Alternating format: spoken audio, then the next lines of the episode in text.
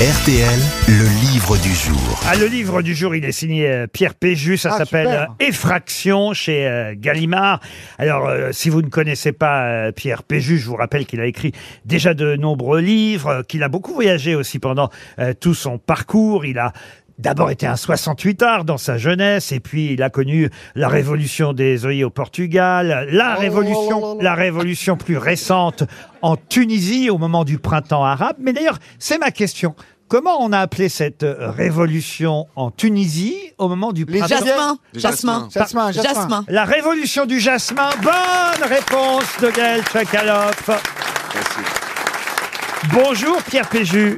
Bonjour. Si j'ai posé une question sur la Tunisie, c'est parce que ce pays est évidemment présent dans une des trois nouvelles que vous proposez dans ce nouveau livre euh, Effraction, parce qu'il s'agit bien de trois nouvelles. Et justement, un des personnages féminins de cette nouvelle s'appelle euh, Yasmina, ce qui veut dire jasmin, évidemment. Exactement. Ce n'est pas un hasard.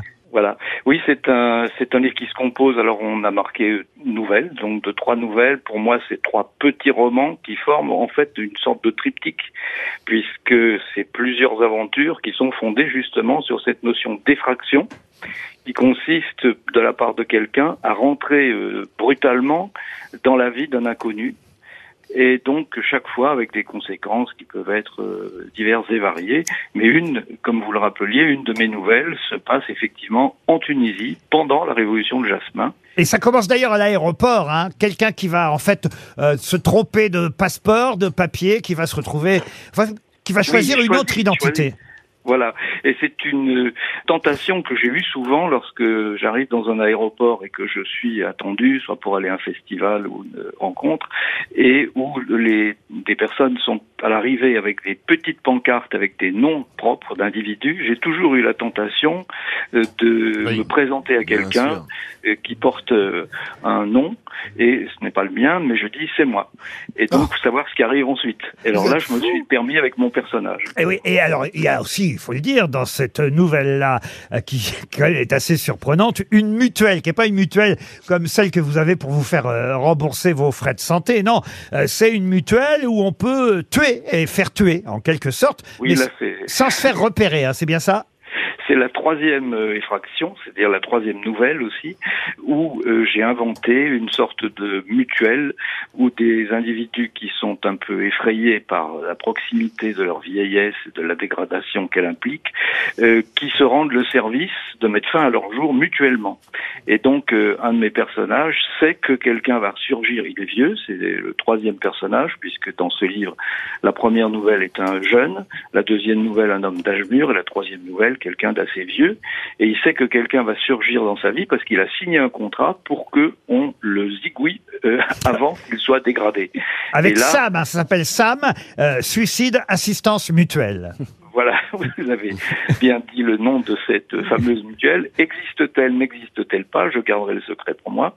Et simplement, il, au moment où il sait que quelqu'un va surgir dans sa vie pour le tuer, tout change. C'est-à-dire qu'il n'en a plus envie du tout, mais il sait plus comment s'en sortir parce que la mutuelle a une très grande puissance de surveillance et d'exécution. Pour donner envie à, à nos auditeurs, je lis un des passages de cette nouvelle. La mutuelle ne tolérait aucune bavure, aucun manquement et fournissait à ses mutualistes tous les renseignements puis tous les moyens pratiques pour qu'un meurtre commandité soit perpétré dans les délais impartis. Aucun regret ou problème de conscience n'était admis de la part de l'exécuteur. D'ailleurs, les mutualistes s'y engageaient. Dès leur adhésion, ils s'engageaient mutuellement à réussir, agir ou subir sans barguigner. Pour donner correctement la mort, certaines armes étaient déconseillées, telles le poignard ou le revolver. Difficile à manier ou exigeant d'un meurtrier d'occasion, sans animosité particulière, une agressivité ou un sang-froid assez rare. Restait donc le poison, le gaz, les explosifs, l'incendie, le coup de masse fatal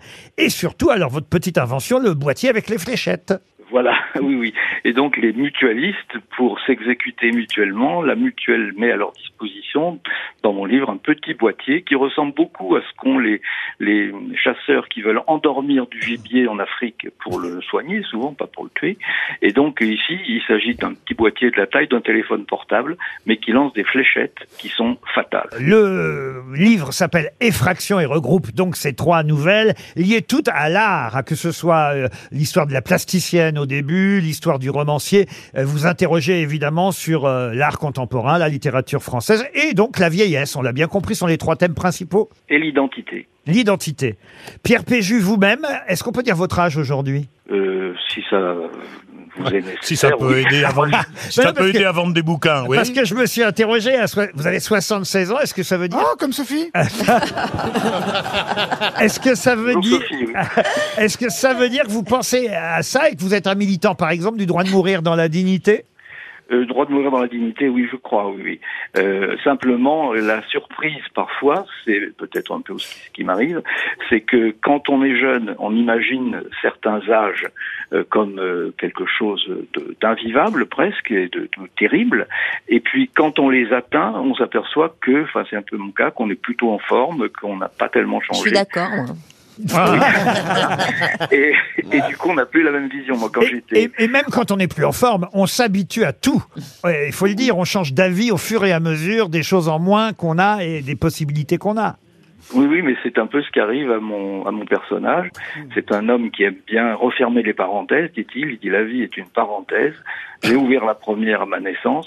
Il faut que je la referme moi-même. C'est une question de, aussi de. Donc vous voulez pas mourir?